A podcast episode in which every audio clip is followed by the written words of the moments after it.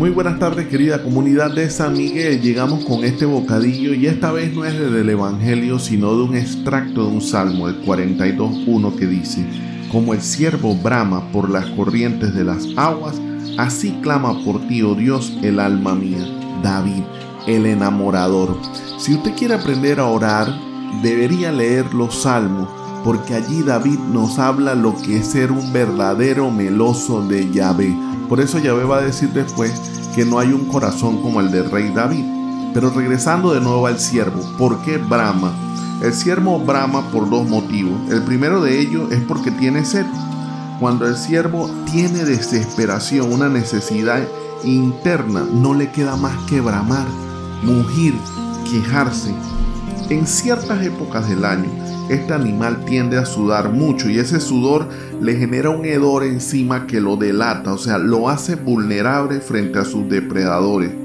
El mal olor del ciervo lo delata.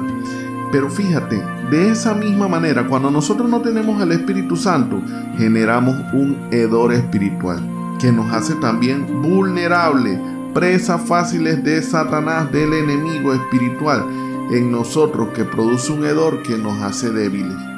El enemigo sabe cuando un creyente está, bebiendo del agua del Espíritu Santo. Entonces ya no se mete tanto con él. Puede que se meta, pero sabe que está bebiendo de las aguas del Señor.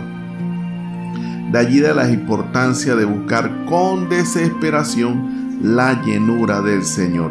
Si el siervo no consigue agua en un lapso de tiempo determinado, corre riesgo de morirse deshidratado.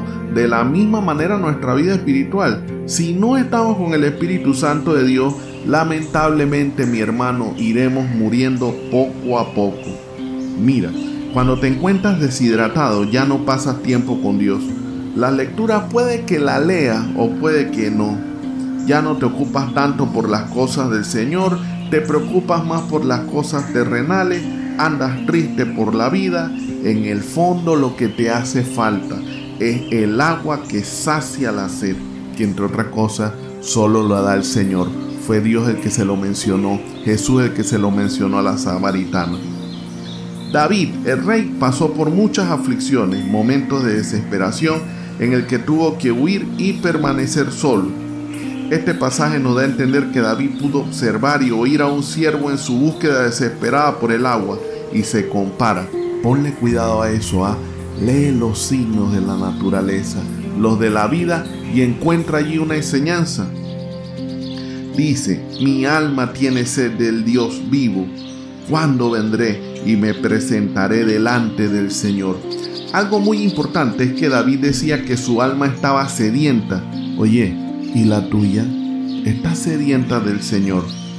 Para David esto significaba que todo su ser deseaba con desesperación la presencia y la llenura de Dios.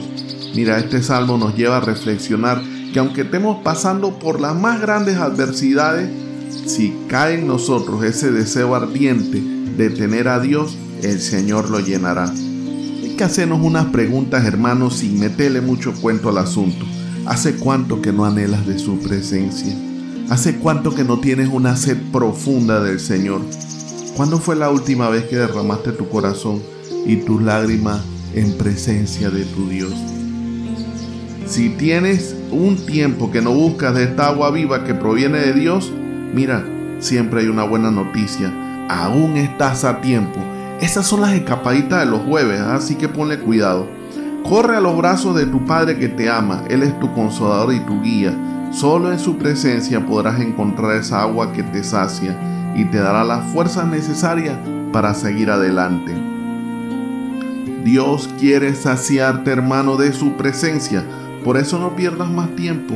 Ve al encuentro del Señor y llénate de su agua viva. Cierro con un mensaje del Evangelio del Nuevo Testamento. Respondió Jesús y le dijo, cualquiera que bebiera de esta agua volverá a tener sed, mas el que bebiera del agua que yo le daré no tendrá sed jamás, sino que el agua que yo le daré será en él una fuente de agua que salte para la vida eterna. Juan 4, 13, 14. Hermanos, la Biblia está llena de anécdotas y parábolas, escritas en un lenguaje agrícola, por eso siempre hay muchos animalitos. Ojalá el Señor te dé esa sed que sintió David, esa sed que siente el siervo. Dios le bendiga hermanos, una buena tarde.